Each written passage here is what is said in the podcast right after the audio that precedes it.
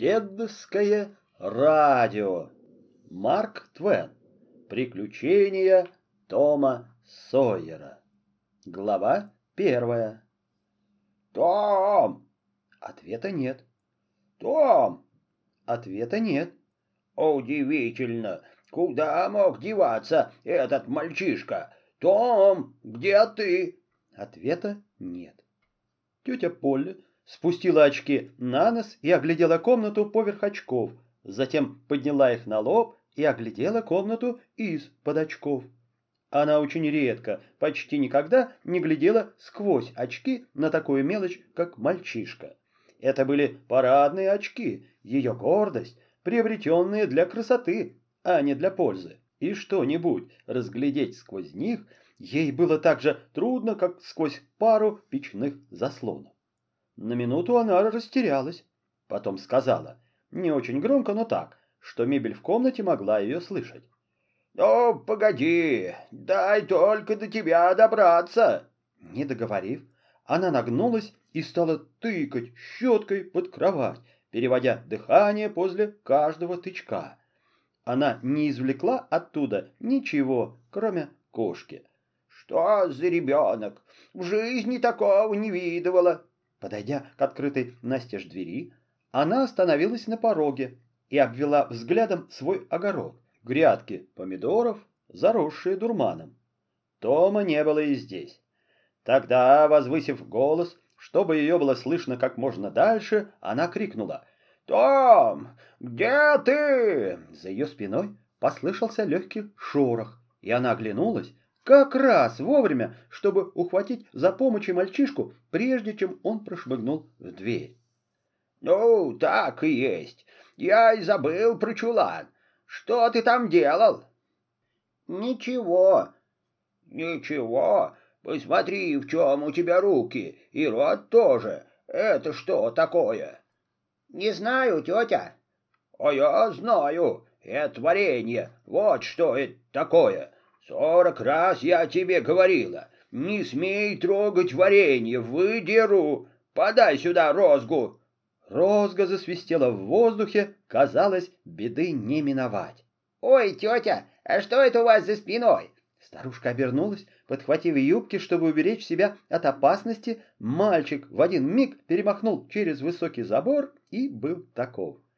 Тетя Полли в первую минуту опешила, а потом добродушно рассмеялась. «Вот и пойди с ним. Неужели я так ничему и не научусь? Мало ли он со мной выкидывает фокусов. Пора бы мне, кажется, поумнеть. Но дед хуже дурака, чем стар дурак. Недаром говорится, старую собаку не выучишь новым фокусом. Но ведь, господи ты, боже мой, он каждый день что-нибудь придумывает. Где уж тут угадать?» И как будто знает, сколько времени можно меня изводить. Знает, что стоит ему меня рассмешить или хоть на минуту сбить с толку. У меня уж и руки опускаются, я даже шлепнуть его не могу. Не выполняю я своего долга, что греха таить. Ведь сказано в Писании, кто щадит младенца, тот губит его. Ничего хорошего из этого не выйдет, грех один. Он сущий чертенок, знаю, но ведь он, бедняжка, сын моей покойной сестры, и у меня как-то духу не хватает наказывать его. Потакать ему совесть замучит, а накажешь, сердце разрывается.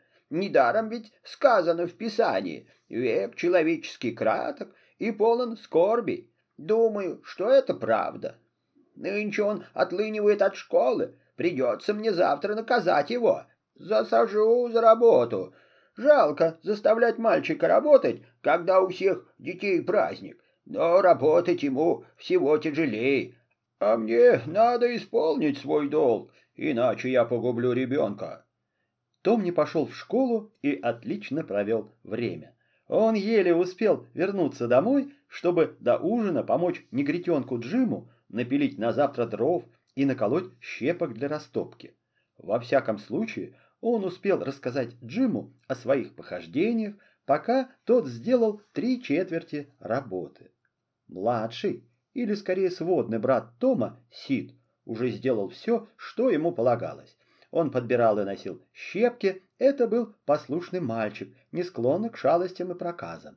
Покуда Том ужинал, при всяком удобном случае таская из сахарницы куски сахару, тетя Полли задавала ему разные каверзные вопросы, очень хитрые и мудреные. Ей хотелось поймать Тома врасплох, чтобы он проговорился. Как и многие простодушные люди, она считала себя большим дипломатом, способным на самые тонкие и таинственные уловки, и полагала, что все ее невинные хитрости – чудо изворотливости и лукавства. Она спросила. «Том, в школе было не очень жарко?» «Нет, тетя». «А может быть, очень жарко?» «Да, тетя». «Что ж, неужели тебе не захотелось выкупаться, Том?» У Тома душа ушла в пятки. Он почуял опасность. Он недоверчиво посмотрел в лицо тети Поли, но ничего особенного не увидел и потому сказал. «Нет, тетя, не очень». Она протянула руку и, пощупав рубашку Тома, сказала.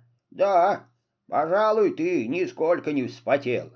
Ей приятно было думать, что она сумела проверить, сухая ли рубашка у Тома, так что никто не понял, к чему она клонит.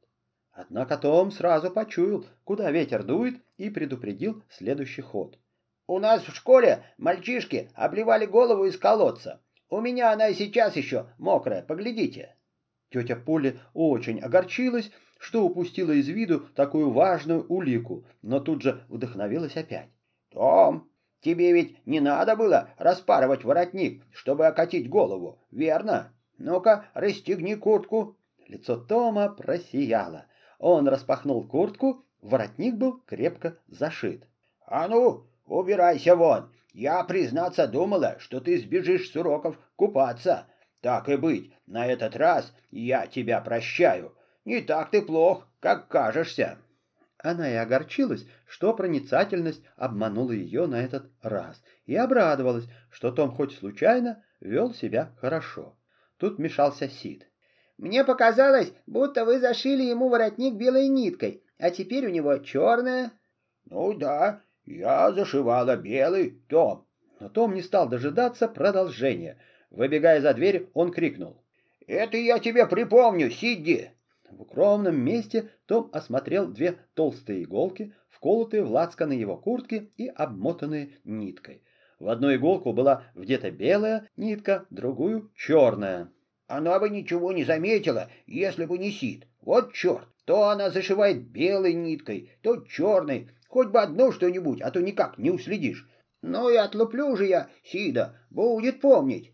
Том не был самым примерным мальчиком в городе, зато очень хорошо знал самого примерного мальчика и терпеть его не мог.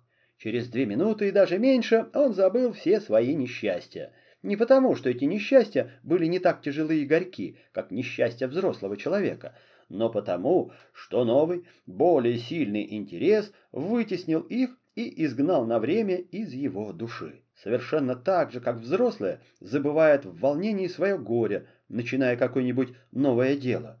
Такой новинкой была особенная манера свистеть, которую он только что перенял у одного негра, и теперь ему хотелось поупражняться в этом искусстве без помехи. Это была совсем особенная птичья трель, нечто вроде заливистого щебета, и для того, чтобы она получилась, надо было то и дело дотрагиваться до неба языком.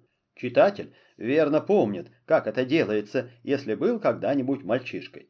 Приложив к делу старание и терпение, Том скоро приобрел необходимую сноровку и зашагал по улице еще быстрее. На устах его звучала музыка, а душа преисполнилась благодарности. Он чувствовал себя как астроном, открывший новую планету. И без сомнений, если говорить о сильной, глубокой, ничем не омраченной радости, все преимущества были на стороне мальчика, а не астронома. Летние вечера тянутся долго. Было еще совсем светло, вдруг Том перестал свистеть. Перед ним стоял незнакомый мальчик, чуть побольше его самого. Приезжий любого возраста и пола был редкостью в захудалом маленьком городишке Сент-Питерсберге. И этот мальчишка еще был и хорошо одет. Подумать только, хорошо одет в будний день.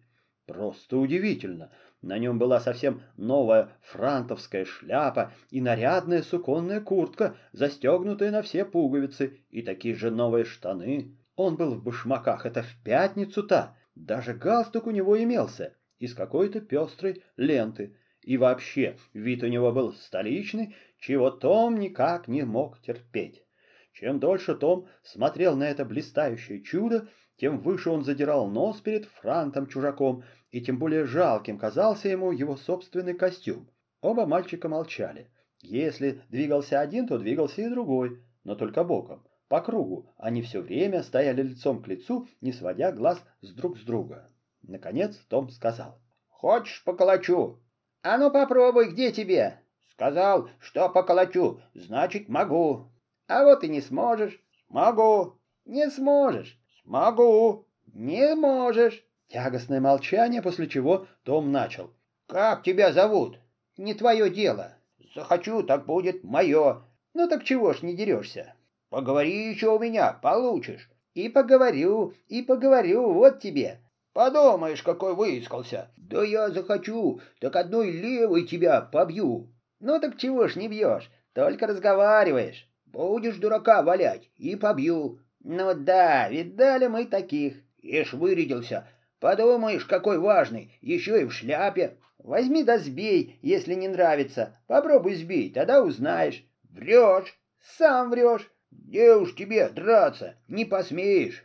Пошел к черту. Поговори еще у меня, я тебе голову кирпичом проломлю. Как же так? И проломил. И проломлю. А сам стоишь, разговаривать только мастер. Чего ж не дерешься? Боишься, значит. Нет, не боюсь. Боишься? Нет, не боюсь.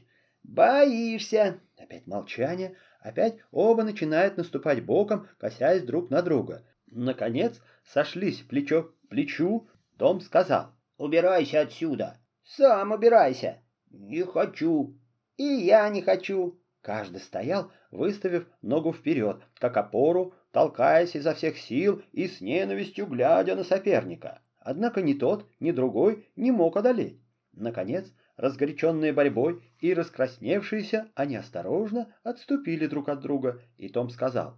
«Ты трус и щенок. Вот скажу моему старшему брату, чтобы он тебе задал как следует, так он тебя одним мизинцем поборет. А мне наплевать на твоего старшего брата. У меня тоже есть брат, еще постарше. Возьмет, да как перебросит твоего через забор. Никаких братьев у него и в помине не было. «Все в раке!» «Ничего не в раке, мало ли что ты скажешь!» Большим пальцем ноги Том провел в пыли черту и сказал. «Только перешагни эту черту. Я тебя так отлуплю, что своих не узнаешь. Попробуй только, не обрадуешься!» Новый мальчик быстро перешагнул черту и сказал. «Ну-ка попробуй, тронь!» «Не толкайся, а то как дам!» «Ну, погляжу я, как ты мне дашь. Чего ж не дерешься? Давай два цента, отлуплю. Новый мальчик достал из кармана два больших медика и насмешливо протянул Тому. Том ударил его по руке, и медики полетели на землю. В тот же миг оба мальчика покатились в грязь, цепившись по кошачьи, они таскали и рвали друг друга за волосы и за одежду, царапали носы, угощали один другого тумаками и покрыли себя пылью и славой. Скоро неразбериха прояснилась, и сквозь дым сражения стало видно, что Том оседлал нового мальчика и молотит его кулаками. «Проси пощады!» — сказал он. Мальчик только забарахтался, пытаясь высвободиться. Он плакал больше от злости. «Проси пощады!» И кулаки заработали снова. В конце концов, чужак сдавленным голосом запросил пощады, и Том выпустил его, сказав — это тебе наука. Другой раз гляди, с кем связываешься.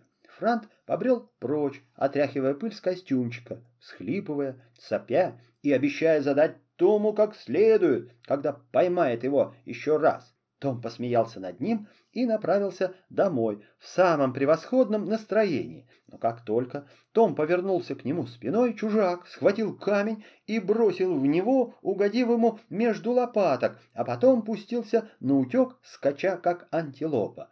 Том гнался за ним до самого дома и узнал, где он живет.